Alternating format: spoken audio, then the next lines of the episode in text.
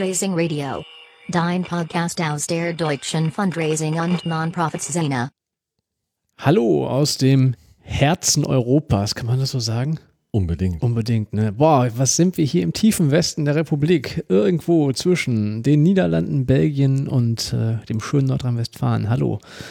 Schön, dass ähm, die Folge 16 auf welchem Podcatcher auch immer gerade läuft, im Web, in welchem Büro, in welcher Agentur. Schön, danke, dass es läuft. Ähm, unbedingt heißt, wir sitzen in Aachen und wir heißt, ähm, neben mir sitzt der Josina. Tag. Hi Mike. Hallo. Wir sind 200 Meter von der belgischen Grenze entfernt, oder? Etwa ja. Und zwei Kilometer von der holländischen. Mhm, Das ist ähm, Dreiländereck. das französischsprachige Belgien, ne? Das ist, das ist die deutschsprachige Gemeinschaft Ostbelgiens. Ah, doch, die deutschsprachige. Ja. Aber ich, ich war gerade, ich gebe zu, nochmal irgendwie bei Aldi drin und habe mir an den fiesen Backautomaten, wo man eigentlich nie rangeht, noch ein Croissant gezogen und da habe ich auf den Knopf gedrückt und dann kam äh, bitte warten und das Ganze nochmal auf Französisch. Ja, das ist hier so. Mehrsprachig. Ja. Europa. Europa. Ja. Karl und so. Ja. Wobei ich glaube, ähm, wir haben immer noch nicht gesagt, wo wir eigentlich sind. Macht auch gar nichts. Aber in der ersten Etage bei euch gerade oben, da stand auch, stand da so ein Karl, ne? In groß, in Gold, oder? Ja, das ist eine Karlsbüste und wir hatten ein Jubiläum in Aachen vor zwei Jahren. Mhm. Und äh, da hat ein Künstler, ich glaube, 1500 Büsten Mhm. in der Innenstadt aufgestellt und die konnte man hinterher käuflich erwerben. Er scheint gerade ein Hobby zu sein. In Dortmund stehen überall Kühe. Ja, So, ne? ja. Aber es ist eine Kuh. Ich hoffe, ich tue da, tue da niemanden. Das ist ein Elefant, glaube ich. Das kann ich nicht beurteilen. In Aachen sind es eigentlich immer Pferde. Gibt es auch eins hier im Haus, das hat was mit dem Reitturnier zu tun. Aber diese Karlsbüste, das ist eben Karl der Große und ähm, stammt aus diesem Jubiläumsjahr. Und wir hatten bei Bergmoser und Höller auch eine in dunkelrot. Und die hiesige ist nicht grün, sondern gold. Wow, was für. Oh, boah, was für eine Steilvorlage. Ich bin so schwer begeistert. Du hast dir übrigens ein Glas Wasser genommen, ne? Kann das sein? Ach, mein steht da. Okay, danke.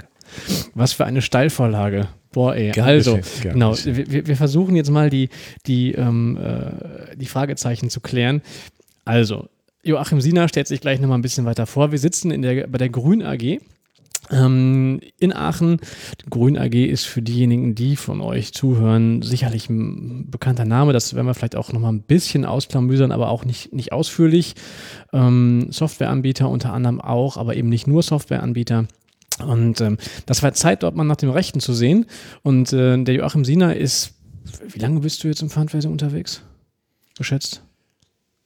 Etlich. Netto vielleicht 15 Jahre. Okay, also ein, darf man sagen, fast schon ein Urgestein im deutschen Fundraising. Und ich dachte mir, das ist mal Zeit, mal zu gucken, ob die Fritten hier unten wirklich so gut sind. Und ähm, Das werden wir gleich dann ja, ich, nach dem Gespräch noch bin, verifizieren. Ich bin gespannt. Ja. Nein, aber vielleicht doch nochmal zum, zum, zum, zum äh, Punkt hier. Ähm, ich hatte mal eine, eine ehemalige Schulkollegin, die hat in Aachen studiert und dann war ich immer mal wieder in Aachen und ich, ganz ehrlich, ich finde das total schön hier. Dieses, also ich mag Maastricht total gerne. Ich finde diesen brillanten Punkt da oben echt faszinierend, wenn die Touristen nicht da sind. Ähm, du bist aus Aachen, oder? Ja, ich bin in Aachen geboren, in Aachen aufgewachsen, bin jetzt seit 2004 in Köln zu Hause, privat, der Familie und der Liebe wegen, aber ja, vom Herzen her Öscherjung. Mhm. Das heißt, du kannst eine, eine Kölnerin kannst du dann auch nicht verpflanzen nach Aachen, das geht ja nicht, ja, oder? Das werden wir ja noch sehen. Ah, okay. Ja, sehr schön. Ähm, um das mal vorweg mal ganz schnell abzuhaken, das heißt, wenn du in Köln bist, bist du aber beruflich in Aachen oder verbringst du hier auch deine Freizeit? Das heißt, liebst du dieses Dreiländereck oder machst du das eher nicht? Naja, ich pendel ja ohnehin und ähm, das ist für mich inzwischen ein Großraum geworden. Einer, einer meiner Söhne geht in Bonn zur Schule. Okay. Da fahre ich also auch teilweise mehrmals die Woche runter und das ist so ein Großraum und wenn du dir vorstellst, die Leute, die uns jetzt vielleicht zuhören, die in Berlin leben, für die ist es völlig normal, dass sie eine 45 Minuten oder Ja, eine klar. Stunde zwischen Wohnung und Arbeit pendeln, mit welchem Verkehrsmittel auch immer. Und mehr ist das hier auch nicht, wenn ich zwischen Köln und Aachen unterwegs bin. Der, das Privatleben findet schon weitgehend schwerpunktmäßig in Köln statt. Meine Familie ist aber noch in Aachen teilweise. Meine Eltern sind hier, meine Schwester, eine meiner Schwestern ist hier. Also das verteilt sich ganz gut. wenn man sagt, hier im Herzen Europas und 200 Meter weiter ist die belgische Grenze und die Holländer sind auch nicht weit. Ähm, Ist das so ein bisschen, bisschen romantisch oder wird das tatsächlich hier gelebt? Also ich, für mich war immer, ähm, ich setze mich ins Auto, fahre eine Stunde, bin in Holland und ähm, habe eine andere Welt vor Augen gehabt. Es war immer so relativ entspannt und war, hatte schon ein bisschen fast was von Urlaub. Aber ähm, hier ist es wirklich so im Alltag verwoben, wie man das über die Medien so mitkriegt? Ich würde sagen, ja. Also ich kann mich gut daran erinnern, als die Grenzen noch nicht geöffnet waren, gab es oft äh, Stau an der Grenze und ähm, das hat mich häufiger auch betroffen, weil ich beispielsweise am Wochenende meine Oma nach Holland fahren musste, weil sie nämlich Kaffee schmuggeln wollte und gar keinen ne? kein Führerschein hatte. Ja, ist verjährt. Ja.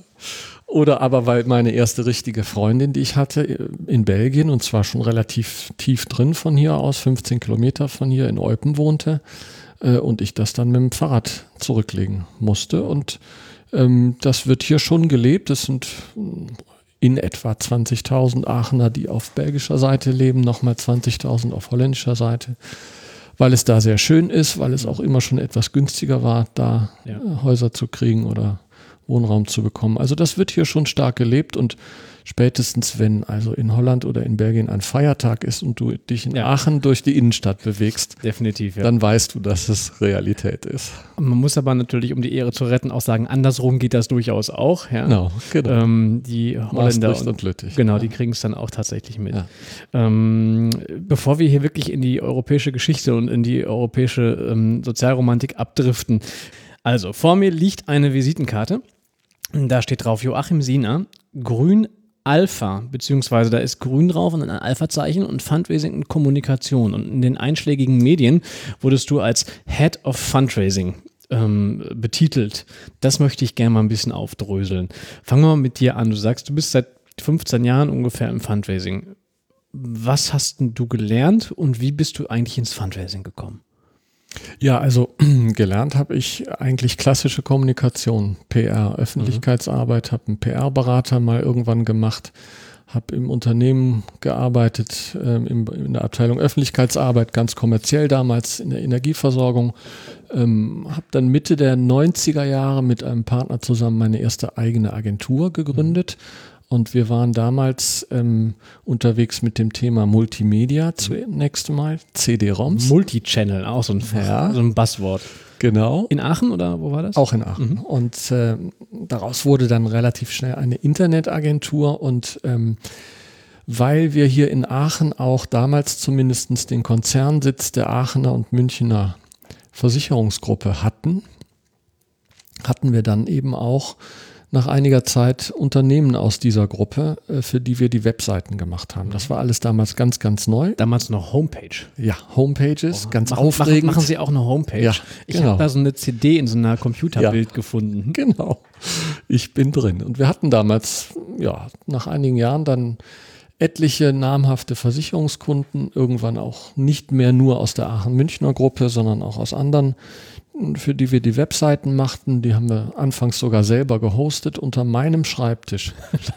Stand auf, rattete auf einem Pentium 2 Rechner Großartig. die Webseite Aachener und Münchner.de und Aachener und Münchner Lebensversicherung.de und oh Advokat.de. Nein. Und wenn ich nicht aufpasste und beim Aufstehen gegen die Kiste trat, dann fuhr die Webseite runter. Das haben wir natürlich. Advokat ist Servers Liebling. Ja, genau. Das haben wir dann irgendwann natürlich ausgelagert in irgendwelche Rechenzentren. Ja, aber so kam es dann eigentlich, dass ähm, wir durch diese Projekte in der Finanz- und Versicherungsbranche hatten wir relativ früh, also noch deutlich vor 2000, ähm, Know-how und Erfahrungen, äh, wie man Finanz Transaktionen im Internet mhm. abbilden kann. Das war damals noch überhaupt gar keine Selbstverständlichkeit. Und ähm, wir hatten so die ersten kleinen Online-Versicherungen dann abgebildet im Internet. Die erste, die allererste in Deutschland sogar, das war die Advokat. Muss man sich überlegen, also ich Online-Rechtsschutz. Nicht, nicht nach echten ja. Zahlen frage, aber wenn man sieht, wie im Promille-Bereich, der im Spendenbereich momentan die Bereitschaft da ist, sich aus Vertrauensgründen überhaupt mit Zahlungsmitteln zu beschäftigen, im Online-Handel nochmal was anderes. Ne? Mhm. Da will ich gar nicht wissen, habt ihr euch vermutlich über jede Transaktion gefreut, wenn sie so einmal die Woche kam, oder? Nee, das ging relativ schnell, relativ gut ab damals. Okay. Das war äh, also in dem Segment anders. Mhm. Und es ist tatsächlich so, gewesen, dass dann irgendwann sich Miserio bei uns meldete, die ja auch in Aachen ihren Stammsitz haben. Mhm. als bischöfliches Hilfswerk, weil die eben gehört hatten, ach ja, da gibt es eine Internetagentur in Aachen und die können auch was und die sind auch schon was größer und ähm, dann sprechen wir mit denen doch mal über das Thema Online-Spende. Und äh, wir haben dann. Wann war das? Das muss gewesen sein, 97, 98. Okay. Ja, ziemlich früh. Wir haben dann da gepitcht und haben das auch gewonnen und haben dann, äh, ich glaube, sechs, sieben Jahre mehrere Generationen Miserior.de gemacht. Ähm, zum Thema Online-Spende ist es trotzdem in der Zeit nicht gekommen. Ich habe in der Zeit auch den Begriff der Gremienhürde kennengelernt. Schön, ja. Und ähm, ich war aber, das war mein erster Kontakt mit dem Thema Spenden. Werbung, Spenden sammeln und ähm, ähm, also eigentlich ein ganz untypischer Verlauf aus, aus, aus Finanz- und Versicherungsdienstleistungen äh, hin zum Thema Spende und Online-Spende. Und ich habe das damals dann so ein bisschen zu meinem Thema gemacht, habe Modelle entwickelt, wie äh, Spendenorganisationen äh, eigentlich ihre Webseiten strukturieren müssten mit geschlossenen Bereichen für Spender und Projektinfos und bin damit auch hausieren gegangen, habe viele Vortragsveranstaltungen gemacht und Vorträge gehalten und auf dem Fundraising-Kongress gesprochen dazu und und und. Kurzum, es war aber viel zu früh. Es war Genau, viel, viel ja. zu früh. Gibt es die Agentur noch? Ja, Wie heißt sie? Team in Medias. Team in Medias. Kann man mal einen Link zu setzen. Team in Medias. Okay. Also, du hast gesagt, also Anfang der 2000er? Ja, das war zu früh. Das war zu Aber hallo. definitiv. Ja. Also, das ist ja für viele heute noch zu früh.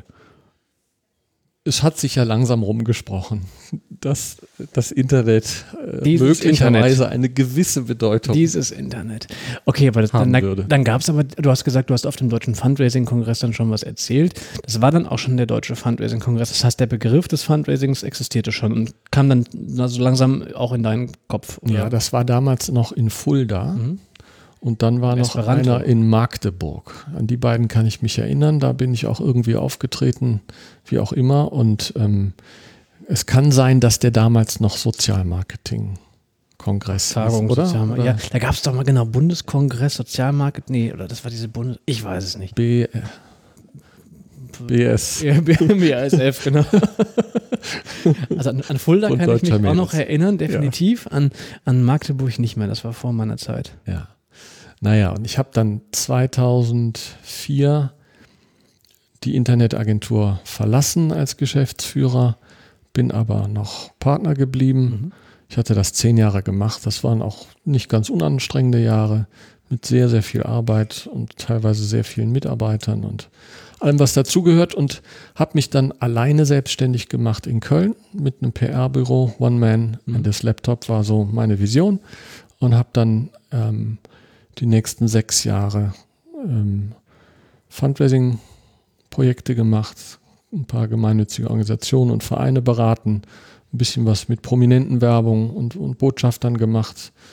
Ähm, Aber das Online war komplett raus, klingt, so klingt das jetzt ein bisschen. Genau, Okay. das war eigentlich, hat eigentlich erstmal dann keine Rolle mehr gespielt, Okay. sondern ich wollte mich zurückbesinnen eigentlich auf die, ja, auf die beruflichen Wurzeln und die lagen bei mir eben nicht in der Technik, sondern in der Kommunikation. Die Technik war für mich immer nur ein Hilfsmittel und ist für mich bis heute eigentlich ein, ein Kommunikationskanal, aber man muss natürlich zugestehen, wenn man sich die Entwicklung anguckt, dann kann man den natürlich nicht ignorieren und das will ich auch gar nicht, sondern bin ja jetzt gerade hier und darüber sprechen wir gleich ja dann sicher mal auch noch in einem wesentlich technologieaffineren Umfeld jetzt wieder gelandet. Das wollte ich gerade sagen. Also sagt, während er das sagte, saß er bei Grün, ja, die sicherlich ja einen Hauptumsatz Ja. einfach auch mit, mit Ja. Software machen. ja.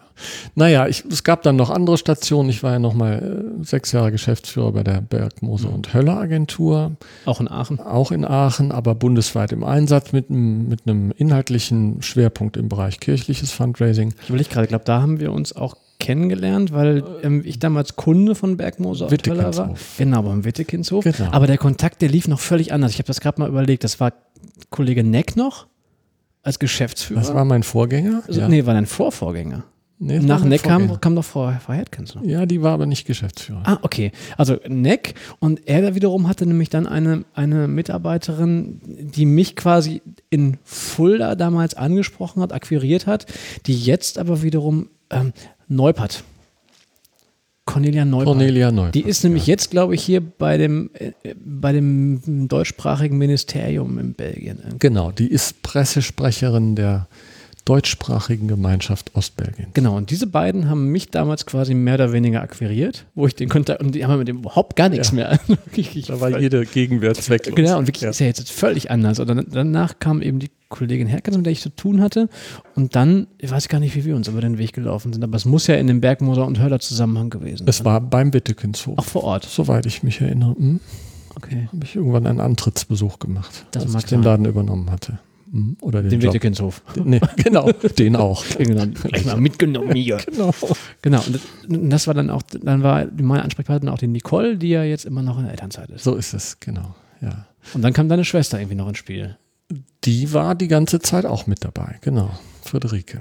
Mhm. Die war Projektleiterin bei Bergmoos und Heller, bis wir da jetzt dann eben zum Ende letzten Jahres ausgeschieden sind. Das haben wir ja dann auch zusammen gemacht Mhm.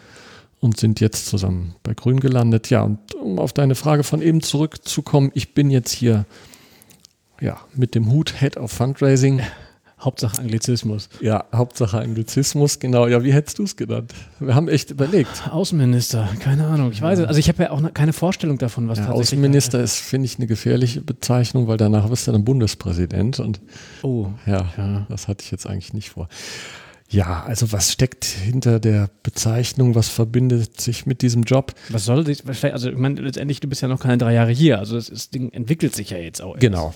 Also es gibt auch gar keine so genaue Job Description. Die, die, den Job, den werde ich mir jetzt sozusagen entwickeln. Es gibt natürlich eine ungefähre Vorstellung.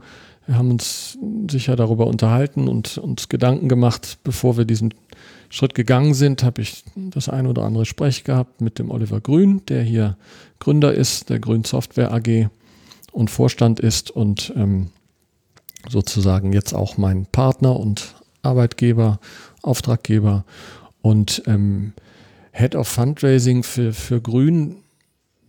Das wird noch spannend sein, rauszufinden, was das eigentlich bedeutet. Ihr habt natürlich gewisse Vorstellungen und ähm, bin jetzt seit 1.12. hier, also im Grunde genommen, naja, zwei Monate, zweieinhalb Monate. Sagen.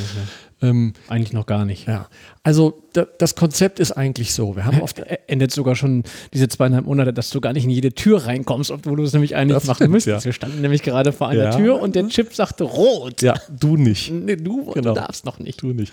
Ja, hier gibt es gewisse Security-Restriktionen. das hat natürlich damit zu tun, dass es hier auch ein Rechenzentrum gibt im Haus, auf dem dann ja doch die ein oder andere Spendenorganisation ihre Daten hostet. Und Aber du, wurdest ja dann von einem freundlichen Mitarbeiter reingelassen, der dich auch schon kannte. Der kannte mich, genau, der hat mir vertraut. Ja, der der of- liebe Kollege. Der Head of Fundraising Ja. muss nochmal an seinen Zugriffsrechten Ja, arbeiten. genau.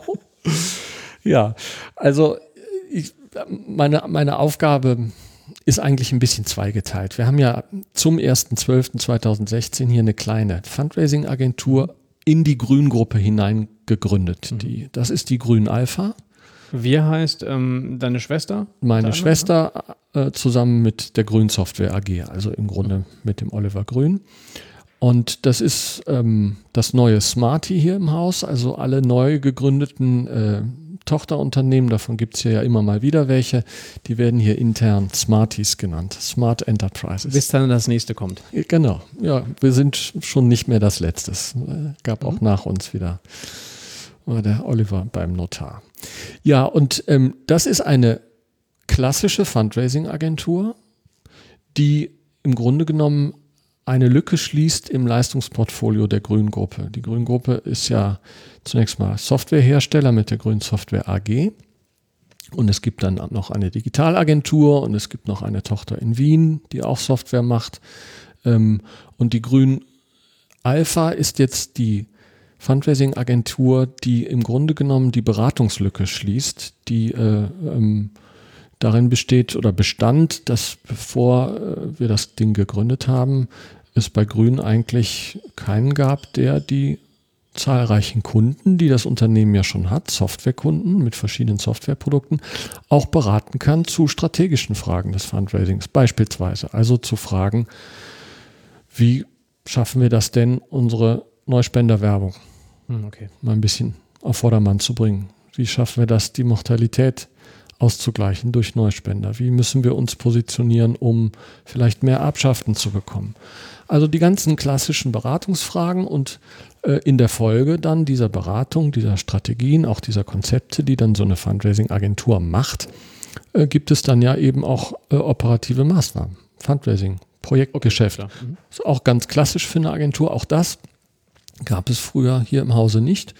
Und ähm, damit bestand eben eine Lücke, die ganz klar erkennbar war und die wir jetzt mit, mit der Grün Alpha schließen. Und meine Aufgabe ähm, da ist im Grunde genommen ähm, aus dem großen Bestand der Grünen Software AG Kunden ähm, die äh, Neukundenakquise auch für Grün Alpha zu organisieren. Also die anzusprechen, zu besuchen, das Leistungsportfolio zu erklären und mal zu gucken, ob nicht der ein oder andere dann, das müssen ja nicht direkt alle sein. Es ist, es ist so schön, Äh, ne?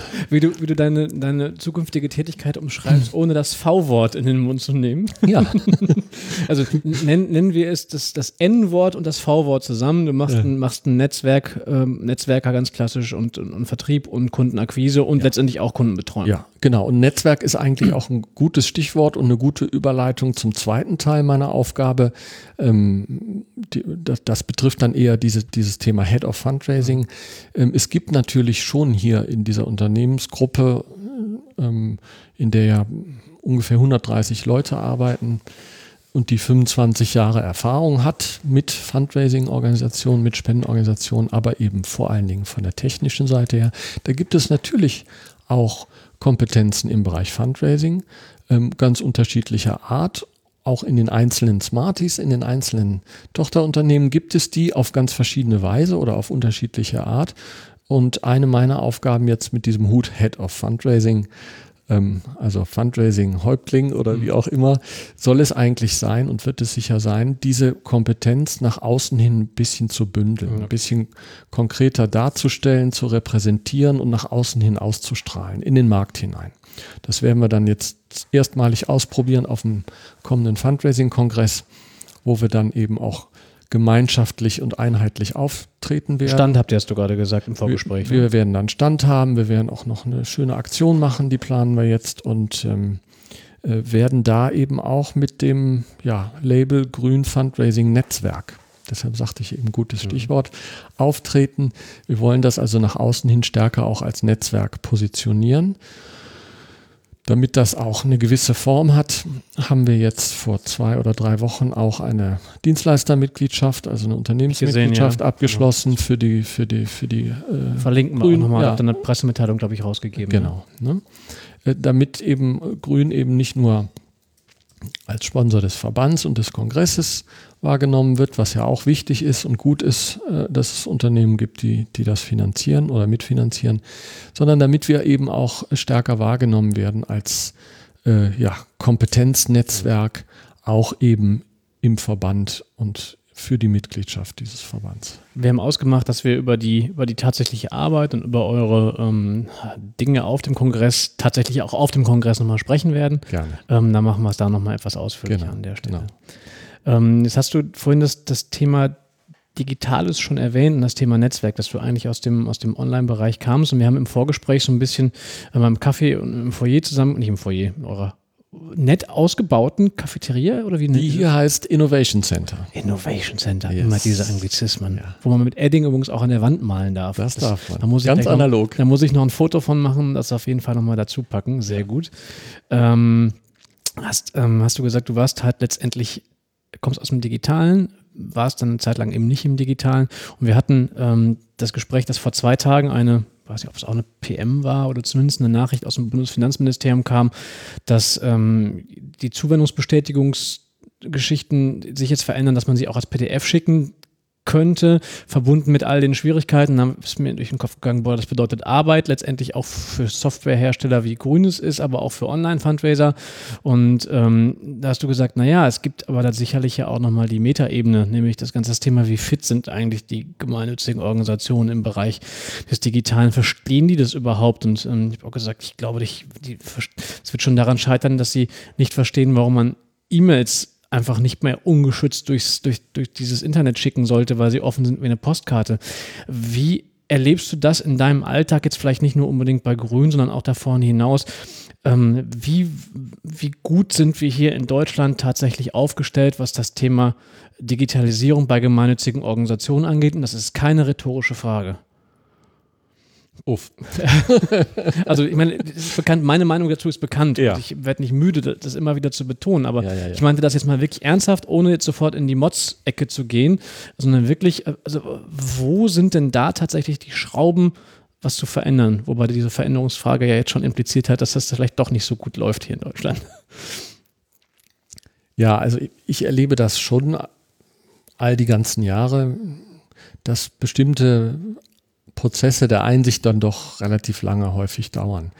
Ähm, ich habe ja eben erzählt, ich war früh mit, mit einem Konzept unterwegs, das haben wir damals Spendenbox genannt. Und das hat sehr lange gedauert, bis ich eine erste Organisation davon überzeugen konnte, das jetzt auch mal wirklich auszuprobieren. Das war übrigens die Aktion Medior, Tönnisforst, Ah. Medikamentenhilfe. Lag bestimmt an, dem, an der rheinischen Nähe oder so. Also Möglicherweise. An der inhaltlich rheinischen Nähe. Äh, Da haben wir das dann damals äh, zum ersten Mal gemacht. Das sind heute Dinge, die würde man als Standard bezeichnen. Damals gab es sie aber noch nicht, jedenfalls nicht im Bereich der Spendenorganisation und der Gemeinnützigkeit. Das waren eigentlich eher Dinge, die man auch damals schon kannte bei größeren Unternehmen. Mhm. Und ähm, ich, erlebe es auch heute noch, dass äh, Spendenorganisationen sich eher schwer tun, ähm, Dinge, die woanders längst Standard sind, ähm, für, für, für sich selbst zu adaptieren und auch einzuführen. Das Hauptproblem liegt aus meiner ähm, Einschätzung aber darin, dass bisher, und das betrifft nicht nur Spendenorganisationen in Deutschland, sondern auch immer noch viele Unternehmen, aber die Spendenorganisationen vielleicht besonders. Man hat bisher oder man arbeitet bisher eigentlich nach den Kategorien der Abschottung. Ich mache meine Sachen und die anderen machen ihre Sachen. Es gibt ganz wenige Beispiele in Deutschland, wo Organisationen sich zusammentun, projektweise beispielsweise und zusammenarbeiten. Ein Beispiel, das vielleicht jeder kennt, ist die jährliche Fernsehgala von Brot für die Welt und Miserior. Oder Aktion Deutschland, äh, doch ADH, Aktion Deutschland hilft, Bündnis Entwicklung Da hilft. haben wir die Bündnisse. Da haben wir die Bündnisse, die ja drei Stück an der Zahl sehr unterschiedlich dann im Detail organisiert sind. Äh, Und wenn man schaut, wie die arbeiten und wenn man schaut, wie die zum Beispiel mit der Fragestellung umgehen, wie teilen wir denn uns die Spenden auf, die wir bei Katastrophen beispielsweise gemeinschaftlich einwerben über die Fernsehsender und die Nachrichtenformate. Wie gehen wir denn mit den Daten um? Wer garantiert denn, dass das nicht ein Spender ist, der vorher schon mal mein Spender war? Also das ist das, was ich mit Abschottungsdenke äh, meine. Das führt dort zu ähm, auch wieder zu Stillstand, zu viel zu viel Diskussion, zu, zu langsamem Fortschritt. Und ähm, meine Botschaft, die ich jetzt auch als, als Head of Fundraising bei Grün versuchen will, in den Markt zu tragen, auch durchaus ganz konkret mit bestimmten Veranstaltungen, an denen ich gerade arbeite, die ist eigentlich, man muss, wenn man diesen digitalen Wandel meistern will und wenn man sich die Entwicklung nicht aus der Hand nehmen lassen will als Spendenorganisation, dann muss man sich öffnen für mehr Kooperation und Zusammenarbeit. Ähm, das kann man sehr schön beobachten, wenn man die erfolgreichsten äh, Unternehmen oder auch Startups aus dem Silicon Valley sich mal anguckt und analysiert, wie arbeiten die. Ähm, dann ist genau das ein, eins der Hauptunterscheidungsmerkmale eigentlich. Die arbeiten in solchen Dingen häufig eben mehr zusammen, weil sie wissen, zusammen kann ich schneller innovieren, als wenn ich gegeneinander innoviere. Ja, gut gebrüllt, Löwe. Also ich glaube, intellektuell gesehen ist es ja, kann man das ja nachvollziehen. Aber es funktioniert ja trotzdem nicht. Es ist ja jetzt nicht so, als ob dieses ganze Thema jetzt hops auf einmal da war. Ich meine, im, im Vergleich zu einer 125 Jahre alten Stiftung ist es tatsächlich erst in den letzten Jahren entstanden und es ist erst eine neue Entwicklung. Aber für andere Hilfsorganisationen ist es das nicht, sondern es kam auch nicht schleichend, sondern es kam mit, mit Gewalt und mit Druck und trotzdem passiert ja nichts. Also ähm, aus meiner Sicht sind es die aktiven Menschen. Und es ist nicht, der, nicht unbedingt der Wille der fehlenden Transparenz, weil wenn ich kooperiere, muss ich auch transparent sein, muss ich Zahlen bringen, dann muss ich mich vielleicht auch finanziell beteiligen. Ich glaube, dass man sich da sogar noch einigen könnte. Klammer auf, schaut man sich aber die Bemühungen äh, um eine Benchmark-Studie innerhalb von Deutschland an, klappt das auch schon wieder nicht, weil man sich noch niemals auf die Definition einer Kennzahl einigen kann, Klammer zu. Also ich persönlich glaube, dass das ist jetzt ähm, vielleicht hart, aber dass ein Großteil der Menschen, die in den Verantwortungspositionen von gemeinnützigen Organisationen sind, dort falsch sind, weil sie nicht im Jahr 2017 leben. Steile These, Punkt. Steile These und ich würde die jetzt gar nicht abstreiten. Mhm. Ich würde die noch ergänzen oder anreichern ähm, durch die These und weil es vielen der Organisationen auch einfach noch viel zu gut geht. Nochmal Ja, Ausrufezeichen. Ja, würde ich auch nicht abstreiten. Ja, weil ein, ein, ein, ein, ein Leiter Fundraising oder auch ein entsprechender Vorstand in einer Stiftung oder wie auch immer, bei den Stiftungen sieht es ja im Moment ein bisschen anders aus, weil sie natürlich durch die dauerhafte Niedrigzinssituation auch in eine Situation kommen, die sie früher sich nicht hätten äh, ausmalen können. Die rennen massiv in die Fundraising-Veranstaltungen. Die rennen massiv, gerade. natürlich. Unglaublich. Steigen alle ins Fundraising ein, so ist es. Aber grundsätzlich geht es denen allen insgesamt noch sehr, sehr gut. Und ich habe es in meinen 15 Jahren noch nicht erlebt, dass irgendwo ein Fundraiser oder ein, ein, ein, ein verantwortlicher Abteilungsleiter oder Vorstand seinen Job verloren hat, weil er vielleicht eine halbe Million oder eine Million Rückgang hatte, weil er Spender verloren hat, weil er Ziele nicht erreicht ja, Aber es ist, ist das ein, ein, demografischer Blick? Also ich hab, musste letztens einen Vortrag vorbereiten zum Thema ähm, Digitalisierung für gemeinnützige Organisationen und da sollte nicht, oder äh, von mir aus mein eigener Anspruch war, dass nicht einmal das Wort Online-Fundraising dann vorkommt. So, das hat auch funktioniert.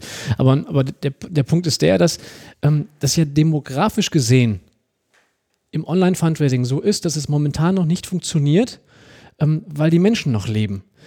Online-Fundraising wird gewinnen aufgrund der Demografie. Das ist aber eine Geschichte von 20, 30 Jahren in Zukunft. Das heißt, denen geht es so gut, weil die Leute noch da sind, die bereit sind, etwas zu geben. Aber das, was momentan in den gemeinnützigen Organisationen ja als Zukunft bezeichnet wird, ja schon längst in der Realität angekommen ist, nur nicht in der Realität der aktiven Menschen. Das heißt also angefangen, ähm, nehmen wir mal das Beispiel Aktion Media, dort, den traue ich viel zu, also im positiven Sinne so. Ähm, nehmen wir das Thema Logistik. Die sind weltweit unterwegs. Morgen ist ein Erdbeben und innerhalb von, weiß nicht, 24, 48 Stunden sind dort die richtigen Medikamente am richtigen Ort. So, da haben die ihre eingefahrenen Logistikwege. Und ich muss auch mal als Disclaimer setzen, ich weiß nicht, wie die arbeiten. Also ich habe wirklich keinen Einblick in deren Prozesse. Aber allein durch das Thema Drohnen zum Beispiel, ja, nur, nur um so eine Hardware zu nehmen, ja, um das, das Thema ähm, 360 äh, Grad Live-Videos wieder nur im, am Beispiel an der, an der Technologie zu nehmen, ja, kann komplette logistische Wege global vereinfacht und verändert werden. Und ähm, wie gesagt, Aktion Media, glaube ich, die haben das auf dem Schirm, aber alle anderen, bei denen, wenn ich nicht in Gesprächen bin, sehe ich das nicht. Das sind alles ähm, sind alles Utopien für in den nächsten 10 bis 15 bis 20 Jahren, die aber heute schon bei den Start-ups dieser Welt, bei den innovativen Wissenschaftlern dieser Welt schon längst Realität sind. Und ich glaube, da haben wir einen riesengroßen Spalt, ähm, der aus meiner Sicht schon entschieden ist. Ähm, und da weiß ich, bin ich ehrlich gesagt momentan überfragt wie es weitergeht. Also es wird es wird einfach nicht ausreichen, sich die nächsten fünf oder zehn Jahre als äh, Hilfswerk ähm, mit der Frage zu beschäftigen, ja, wie, wie bringen wir denn unser Online-Spendenformular vielleicht noch ein bisschen besser in Position? Ja? Noch ein Stück runter. Ja? Wir brauchen eine neue Webseite. Ja, oder, das Thema. Oder Webseite, Ey. responsive Webseite. So. Ich glaube, das ist alles schon zu kurz gesprungen. Ich würde natürlich jedem einzelnen Entscheider, der heute bei uns anfragt und sagt, also wir brauchen jetzt mal eine responsive, vernünftige Webseite, könnte uns bei helfen, lautet die Antwort immer ganz klar ja. Müsst ihr machen, müssen wir machen, können wir euch bei Hausaufgaben. Ja, sind absolute Basics.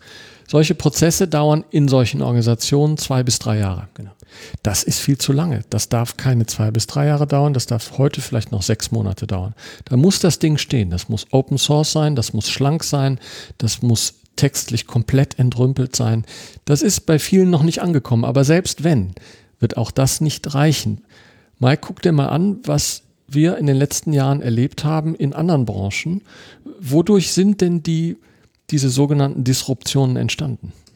Denk mal an Airbnb. Zimmervermittlung, Hotelgewerbe. Denk mal, okay, Deutschland noch Vor nicht. Vor zehn Jahren gab es kein Dropbox, ja. es gab kein, kein Kindle, es gab ähm, kein, kein Tesla, es gab ähm, kein, äh, ich könnte es aufzählen, was es noch alles nicht gab. Also unser, unser gesamter Alltag, den wir digital im, im Büro erleben, der wäre vor 10, vor 15 Jahren so gar nicht drin gewesen. Nee, so und die, die, die, die Branchen, die bereits disruptiert worden sind oder gerade disruptiert werden. Nehmen wir ruhig mal Touristik, Hotelgewerbe, nehmen wir mal ähm, ähm, Personenbeförderung, also Taxi. Thema, ja.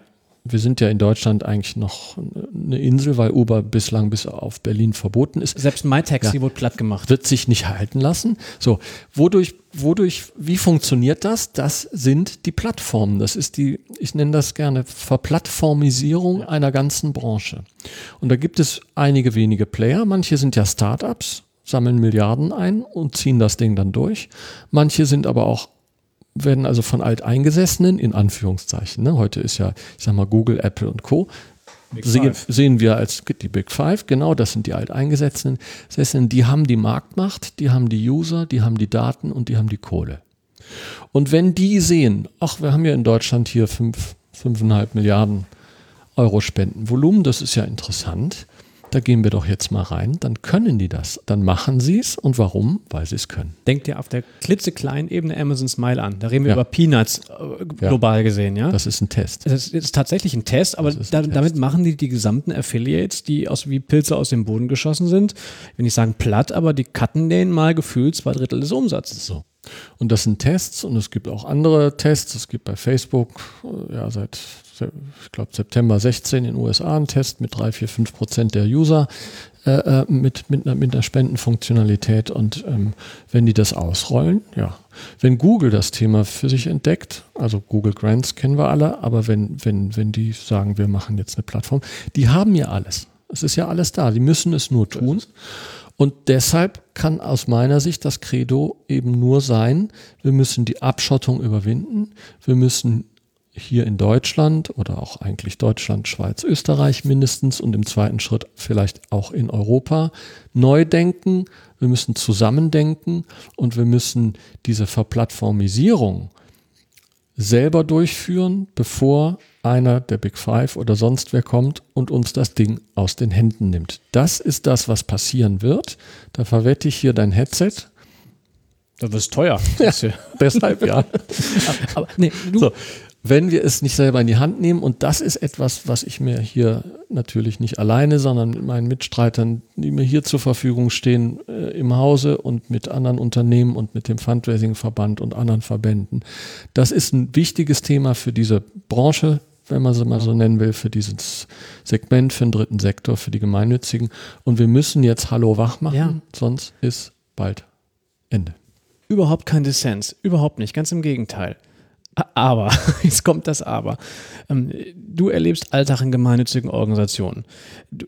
Ich habe ich mache Vorträge oder Inputs, die sind ähm, jetzt nicht völlig identisch wie die Sachen von vor fünf Jahren, aber wir sind in den Organisationen nicht einen Schritt weiter, inklusive dessen, ah gut, dass ich mich damit nicht befassen muss, weil ich habe da jemanden. Genau das, was wir vor zehn Jahren im Fundraising hatten. Ich lege eine Hand auf und fertig. Welche Organisation in Deutschland hat sowas wie ein, äh, eine Digitalisierungsstabsstelle. So, ich, ich kenne keine, die wird es bestimmt geben. Ich kenne keine. So, und jetzt sagst du die ganzen Verbände, ob, ob der ganzen Loyalität mir gegenüber, oh, nein, andersrum, die Loyalität, die ich jetzt zum Beispiel gegenüber dem Deutschen Fundraising-Verband habe, sei mal dahingestellt, so, ja. Ähm, ja, klar, die müssen das tun. Dieses Thema ist so disruptiv, das ist so groß, dass wir das nicht mit diesen zwei, drei, fünf Teilzeit-Bürostellen an den Start kriegen und einem äh, äh, Geschäftsführer, der auch keine ganze volle Stelle hat, sondern da ist so viel Power, von der ich überhaupt nicht weiß, wo wir, wie wir das finanzieren sollen, wo wir die Leute herkriegen sollen, wo die politische Macht herkriegen soll. Denn die Spitzen sind dann auf so einer, auf so einer Mitgliederversammlung, zum Beispiel vom Fundraising-Kongress, da dann nicken alle wieder, ja, dann wird vielleicht noch ein bisschen Geld geschoben, aber dann ist man auch wieder raus und im Alltag und der Alltag erlaubt einem das nicht. Ich sehe momentan nicht im Ansatz, wo diese Energie finanziell, personell, ideell herkommen soll. Möglicherweise ist das dann aber auch nicht der richtige Ansatz, das über einen Verband, über eine Mitgliederversammlung ähm, zu machen. Der, der klassische hierarchische Weg. Das, das ist der klassische hierarchische Weg und das gelernte Verhalten, was wir da alle jetzt über Jahrzehnte miteinander eingeübt haben, ist, dass wir, ja, wir gründen mal einen Arbeitskreis ja, und dann machen wir noch eine Arbeitsfachgruppe und dann auf der nächsten MV gibt es mal einen ersten Bericht, dann sind wieder zwei Jahre rum und so weiter und so fort. Das wird möglicherweise so nicht funktionieren. Wir brauchen vielleicht andere Durchführungswege.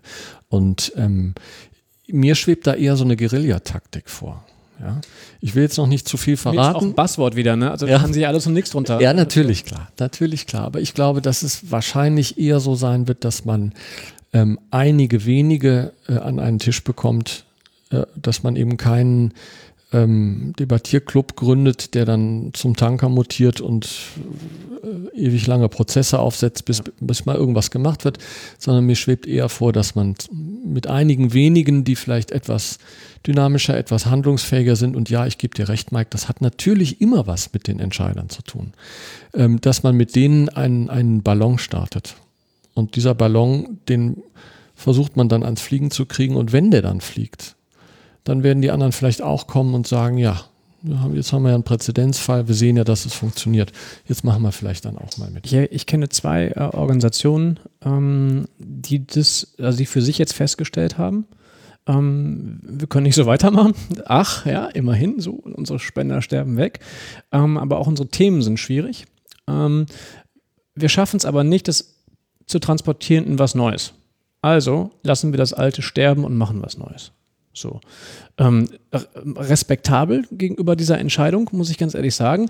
Ähm, das hat natürlich, also das hat eigentlich kein Change Management, weil das hat ja eher was von, von Euthanasie als denn von, von Change so.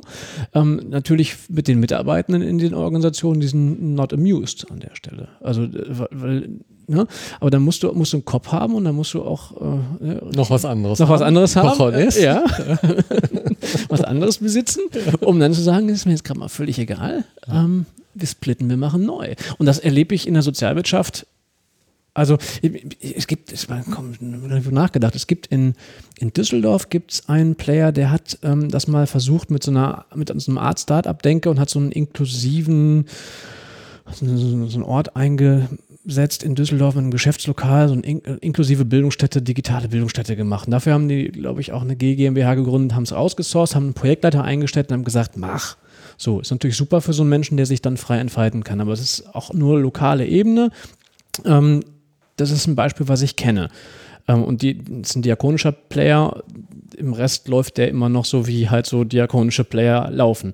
Ähm, wir haben da Leuchtfeuer, sicherlich. Vielleicht kriegen wir auch das eine oder andere hin.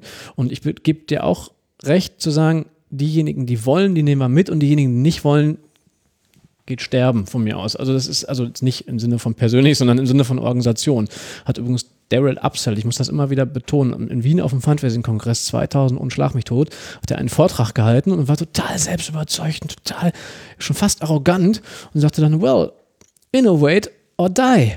Ja, also ihr habt, ist nicht die Frage, wie, sondern nur noch wie schnell und wie gut. Ja, wie So. schnell, wie gut und wie weitreichend das, was du eben gesagt hast, ähm, ist auch ein ganz wichtiger Punkt, wenn man sich äh, die verschiedenen industriellen Revolutionen mal anguckt, die es gegeben hat. Wir sind mittendrin. Wir sind mittendrin. Äh, Die, die, die, in der wir jetzt drin stecken, unterscheidet sich durch vielerlei Dinge auch von denen, die wir bisher gesehen haben. Aber ähm, in einem Punkt äh, würde ich sagen, besteht wahrscheinlich eine, eine Gemeinsamkeit. Ähm, Unternehmen und Organisationen, die ähm, versucht haben, sich diesen revolutionären Prozessen oder evolutionären Prozessen ähm, nur anzupassen, sind häufig kaputt gegangen, weil das zu teuer ist. Und weil es möglicherweise schneller und mit weniger Kosten zu machen ist, was du eben gesagt hast, nämlich selbst die Disruption vorzunehmen, selber zu sagen, dann gehen wir jetzt raus aus dem Segment und machen was völlig Neues. Vor, vor ein paar Tagen war ein Bericht, ich weiß nicht, irgendwie ein seriöses, seriöses Format, irgendwie im öffentlich-rechtlichen, da ging es um einen Zylinderkopfdichtungshersteller. Da gibt es wohl irgendeinen in Deutschland, ich hab den Namen vergessen, die stellen diese, diese Platten her, die, die dann auf die, auf die Verbrennungsmotoren oben drauf kommen und nahezu in jedem Auto der Welt stecken also irgendwie diese Platten. So, ja.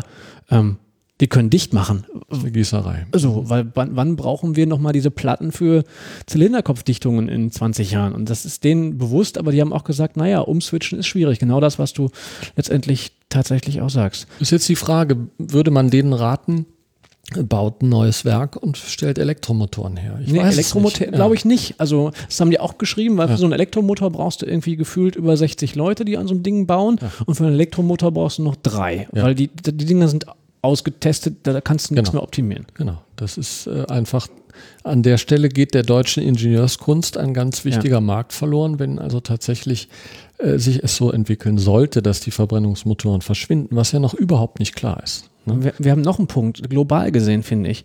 Das habe ich ähm, auch in so einer, nee, kam über dieses Internet. Ich glaube, irgendwie über T3N oder sowas kam das rein. Dieses Internet. Dieses Internet, das, das ist echt, da muss man ja. sich mal mit beschäftigen. Ja. Kam, ich gucke guck da mal guck rein. Da mal rein. Ganz einfach da reinzukommen. ähm, da war ein, war ein Bericht über, ähm, über zwei Afghanis, die ich glaube, in Deutschland lebten, ich glaube, oder leben immer noch, ich meine, es sind Deutsche, also in, in Deutschland unterwegs und haben ähm, jetzt für Afghanistan ein ein, ein Bodenminenentzerstörer gebaut und zwar auf Drohnenbasis.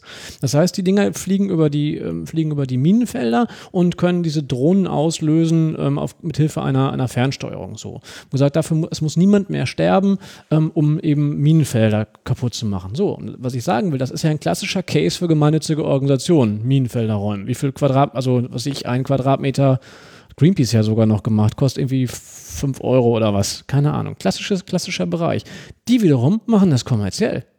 Also die hatten, hatten den Case und haben gesagt, irgendwie, ich möchte meiner Heimat helfen, ich möchte das Ding entwickeln. Die sind jetzt, glaube ich, gerade auch in Afghanistan, checken das Ding, ob das funktioniert, ja, und kommen zurück und verkaufen das. So. Das heißt, dieses ganze Thema Altruismus, Gemeinnützigkeit, ähm, Denken in irgendwelchen Projektfällen wird sich so massiv verändern, weil dieses Gemeinnützigkeitsdenken sich völlig verändern wird. Hauptsache, ein, ein, ein, ein Fall wird gelöst, ein, ein gesellschaftliches Problem wird gelöst. Und es ist völlig egal, ob das jetzt ein paar Dollars bringt oder ob das gemeinnützig ist. Wird auch nochmal spannend. Wird auch spannend und wir sehen es ja in den letzten Jahren. Ähm, die Startups, die wir gesehen haben, die Erfolg haben mhm. mit gemeinnützigen äh, Projekten und Themen, die nennen wir ja jetzt Social Entrepreneurs. Ja, ja, genau. Das sind die Sozialunternehmer und da ähm, wachsen vielleicht auch diese Bereiche ein bisschen stärker zusammen und da ist es dann vielleicht auch nicht mehr ganz so problematisch und ähm, ähm, verpönt, wenn eben gemeinnützige Organisationen vielleicht auch mal Projekte haben, die nicht gemeinnützig sind, ja. sondern Gewinn abwerfen, mit denen man dann andere Dinge wieder finanzieren kann. Und letzten Endes, ja, sagen wir mal ehrlich, es gibt genug Hilfsorganisationen in Deutschland, die ja längst auch Zweckbetriebe haben. Mhm, wir haben eben schon welche Verlage genannt, ne? genannt, ja, äh, die Medikamente in 120 Länder ähm, ja. liefern und natürlich entstehen da Gewinne, die natürlich dann zweckgebunden irgendwo vielleicht äh, verwendet werden müssen. Ähm, sonst ist die Gemeinnützigkeit ja weg, aber äh, da, da kann ja nichts Schlechtes oder Falsches dran sein. Zunächst mal. Aber auch wenn wir jetzt hier motzen übrigens über die, über die Gemeinnützigkeit, andersrum ist es auch lustig. Also ich, ähm, ich hatte von einer Kollegin erfahren, die sich, äh, die an so einem Pitch beteiligt gewesen ist, von diesem Social Lab Ding, was heißt Social Impact, weißt, in Duisburg gibt es so ein Ding, also wo so gepitcht wird, wo es um eine Förderung geht und dann wirklich die ganzen Social Entrepreneurs dann einmal auch einen Teil haben, wir brauchen Spenden und dann sehr sozial romantisch dann Vorstellungen davon haben, wie sie den Spenden akquirieren. Also andersrum ist ja die, ist das Know-how ja auch nicht vorhanden. Aber ich, meine These ist, dass die sich das eher angeeignet haben als die Gemeinnützigkeit als andere. Aber das sei auch mal nochmal dahingestellt. Ja, das mag dahingestellt sein. Aber fest steht, glaube ich, auf jeden Fall, wir müssen jetzt äh, groß denken und wir müssen äh, gemeinsam denken. Und Innovation wird sozusagen überlebenswichtig sein. Und ähm, wenn jeder für sich alleine innoviert, dann bezahlt jeder seine Innovation einzeln. Dann wird es für alle, für jeden Einzelnen zu teuer und wird für jeden Einzelnen zu lange dauern. dann bleiben vielleicht am Ende vier, fünf, sechs übrig oder nur eine einzige Plattform, die dann von einem IT-Technologiekonzern aus USA oder aus Asien gesteuert wird. Wir, wollen wir das? Ja, wir leben ja jetzt in einer Zeit, ähm, die immer kurze Antworten haben will. So, aber dieses Thema ist nichts für kurze Antworten. Das heißt, es ist total komplex und es ist auch nicht sexy. Ich habe ein bisschen gehofft, wir sind jetzt 2017 so im 500 Jahre Reformation. Ich glaube, man kann auch den nicht unbedingt nur kirchennahen Menschen, also auch da ist es relativ eindeutig, was die Reformation, was der Buchdruck ausgelöst hat, nämlich, dass wir jetzt hier in Aachen sitzen zum Beispiel, ist ja, und das als Herz Europas bezeichnen, ist letztendlich auch indirekt eine, eine Auswirkung der Reformation und der, der gesamten, des gesamten Buchdruckes. Buchdruck hat länger gedauert, bis gewisse Disruptionen stattgefunden haben. Jetzt sind wir eben in einer Phase, wo das ganz, ganz schnell geht. Ich habe gehofft, dass dieses Luther ja dazu anregt, ähm, so ein bisschen was äh, zu verändern, aber äh, ich habe nicht erlebt, dass es jetzt im letzten Jahr nochmal einen, einen gewisseren, größeren Drive genommen hat. Du lachst, du schmitzt nicht rein. Entweder weißt du mehr oder aber du hast, ähm, du hast äh, äh, eine ähnliche Erfahrung gemacht. Ja, ich will jetzt, ich will jetzt nichts, äh, ich will ja niemand hier verärgern. Es ist ja schon so, dass eben ähm, auch die, diese, dieser Diskussionskult und diese Arbeitskreiskultur und so weiter, die haben wir natürlich in kirchlichen Organisationen ja. doch auch recht stark und ich, ja, wage jetzt mal die These aufzustellen, dass man sie in evangelischen Organisationen vielleicht sogar noch ein bisschen stärker gesehen hat oder sieht. Und insofern wundert mich das immer nicht so sehr. Trotzdem ist natürlich das Luther ja eine fantastische Sache und wir haben ja ihm viel zu verdanken und ähm, ähm, aber was du sagst, ist richtig, der, der, der, der Innovationszyklus vom Buchdruck dann zur nächsten Innovationsstufe hat natürlich viel, viel länger gedauert als bei der übernächsten und übernächsten und so weiter. Es wird immer, immer schneller. Ich kann mich sehr gut daran erinnern, als ich mit Anfang 20 meinen allerersten Job antrat, damals wie gesagt in der Öffentlichkeitsarbeit bei einem Energieversorgungsunternehmen, da gab es zwei Faxgeräte in einem ja. Unternehmen von 600 Mitarbeitern. Eins war in der Poststelle, das war sowieso heilig, das durfte nicht angefasst werden. Und das andere stand beim Vorstandsvorsitzenden im Büro. Ja. Und wenn ich als Pressefuzzi ein Fax verschicken wollte an irgendwelche Redaktionen, dann musste ich an der Chefsekretärin vorbei. Und das war auch nicht immer selbstverständlich und klar dass ich das äh, machen durfte. So, das war das Thema Telefax. Das war Mitte der 80er Jahre oder wann ist das gewesen? Und was danach passiert ist, das haben wir alle miterlebt Handy. und wissen wir alle. Ja? Handys, Internet, alles. Ja, ja. Ne? So, und wer hat ein Handy früher in, in, Unternehmen? Also wer durfte? Und dann war die Größe des Handys und die Funktionsfähigkeit des Handys genau, war auch Statussymbol. Aber auch damals hatte bei uns, soweit ich mich erinnere, nur der Vorstandsvorsitzende eins und ich durfte es einmal benutzen. Da bin ich nämlich für ihn im Krisenfall in eine Ratssitzung reingegangen, wo die Stadt als Aktionärin des Unternehmens äh, dann einen, einen, einen, einen wichtigen Beschluss gefasst hat im Stadtrat, der für das Unternehmen von großer Bedeutung war. Und weil er da selber nicht hin konnte, hat er mich als Pressemensch dahin geschickt und ich musste aber eben sein Handy mitnehmen. Und sofort und, Bescheid geben. Ja, und sofort Bescheid geben. Und da, ja, da hatte ich so ein, so ein Mobiltelefon in der Hand. Das war dann schon, war ich schon ganz weit vorne. Den ne? Koffer des Mobiltelefons ja. auf dem Rücken. genau. Eine drei Meter Antenne. Was machen wir denn damit? mit ja. dieser ganzen Geschichte? Ja, was willst du hören? Keine Ahnung. Also, Innovate. Es, es, es, Aufrufezeit. Also es ist ja so ein bisschen auch bei mir persönlich meine, meine Mission, da irgendwie voranzupreschen und den Leuten das zu erklären. Aber ich renne häufig einfach vor Wände. Ich bin nächste Woche in Rendsburg bei der, bei der Diakonie Schleswig-Holstein. Die hat viel Geld ausgegeben, sich in einem langen Prozess mit dem Thema ähm, Fachkräftemangel, Recruiting zu beschäftigen und ähm, es ist jetzt nicht unbedingt nur, nur ein digitales Thema, sondern eben auch ein ganz klassisch analoges. Niemand will mehr Altenpfleger werden, kaum Menschen wollen mehr Krankenpfleger werden und die haben einfach ein massives Problem. Die wollen sich auch damit beschäftigen, aber ich sehe es schon, ohne jetzt die Veranstaltung vorwegnehmen zu können. Ich gebe dort einen 45 Minuten Input ja, zum Thema, was kann man denn so digital machen und wie machen es vielleicht auch andere. Und da wird, sind 150 Leute an, an sich angemeldet und die werden dann dort sitzen und werden sagen, ja, muss man sich auch mal mit beschäftigen. Mhm. So, vielen Dank auch. Mhm. Also ich bin, so, ich bin, ich bin da, äh, bin da wirklich richtig überfragt. Also ich bin noch, bin noch nicht so, dass ich jetzt am Boden zerstört bin und sage, irgendwie reicht es jetzt, aber ähm, ich erlebe das häufig, das ist wirklich, wo ich sage, ja, war da mal wieder nichts. Also gar nicht jetzt irgendwie umsatzgetrieben oder auftragsgetrieben, sondern wirklich so, es muss doch irgendwie so ein, so ein Blitz auszulösen sein. Oder? Da sagst du was. Also das wird vielleicht klappen oder auch nicht. Ich kann es dir nicht sagen, Maid. Ich will es nicht.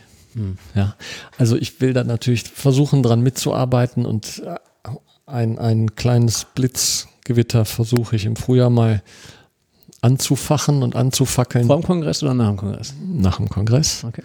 Und ähm, auf dem Kongress kann ich vielleicht ein bisschen was dazu erzählen. Aber wie das funktionieren wird, ob das funktionieren wird, ich weiß es nicht. Ich sehe nur als jemand, der ja wie ich eben schon erzählt habe, ähm, selber oft gesagt hat, das wird mir jetzt alles zu technisch hier, ja. Zehn Jahre Geschäftsführung Internetagentur, das war am Schluss nur noch Technik. Mhm.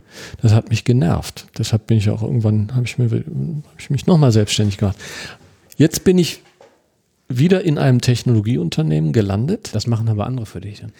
Natürlich, ich muss hier nicht selber programmieren und ja. muss nicht Datenbank lernen und muss auch keine Software verkaufen und so weiter. Das ist alles mhm. überhaupt nicht meine Baustelle. Aber ich glaube schon, dass Daten wahrscheinlich der Hebel sind, den wir brauchen, Ja. dass das, dass da der Hebel ist, den dann eben ein Teil dieses gemeinnützigen Sektors irgendwie gemeinsam umlegen muss und sagen muss, wir geben jetzt dieses, dieses Herrschaftsgehabe, dass jeder auf seinen Daten sitzt.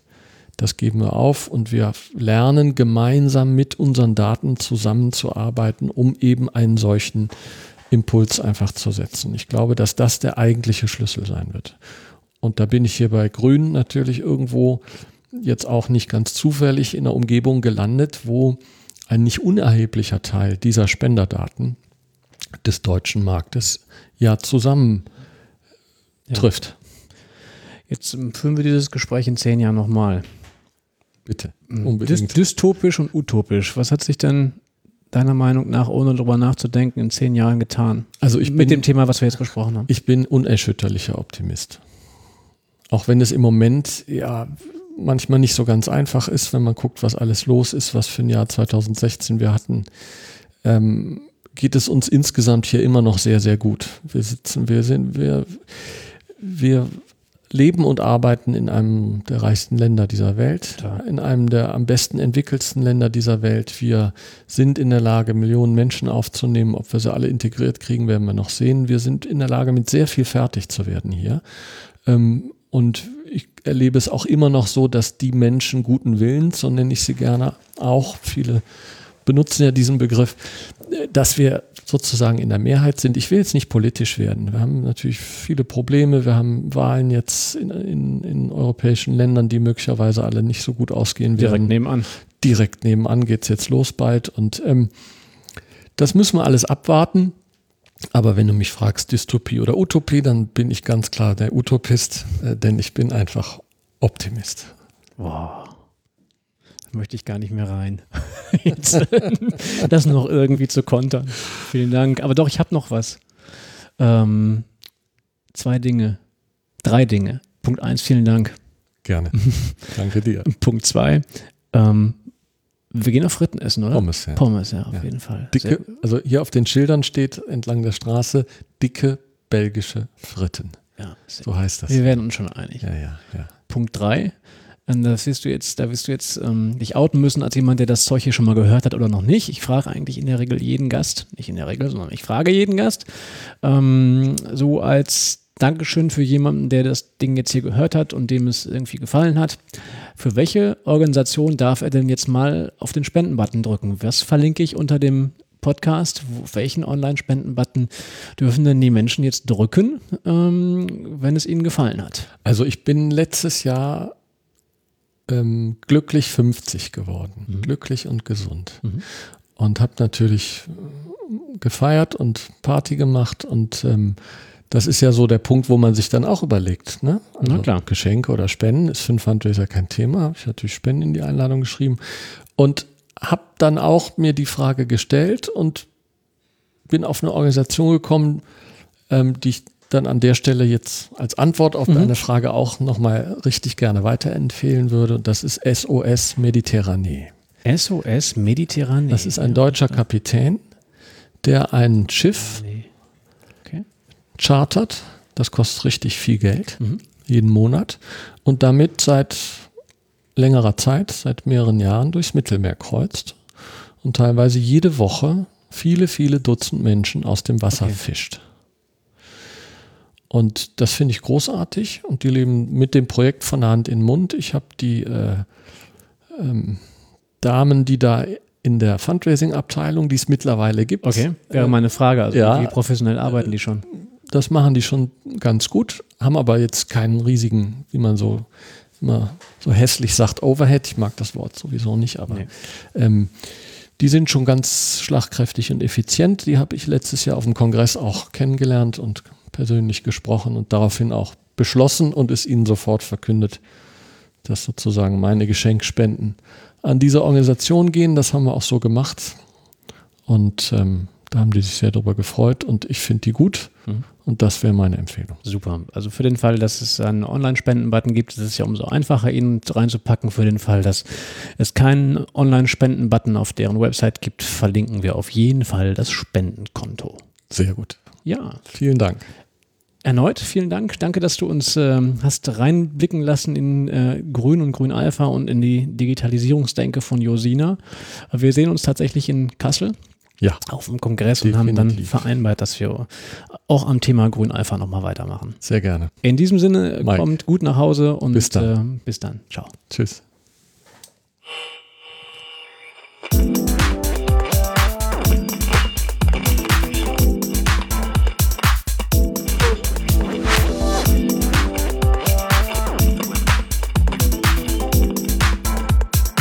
Fundraising Radio.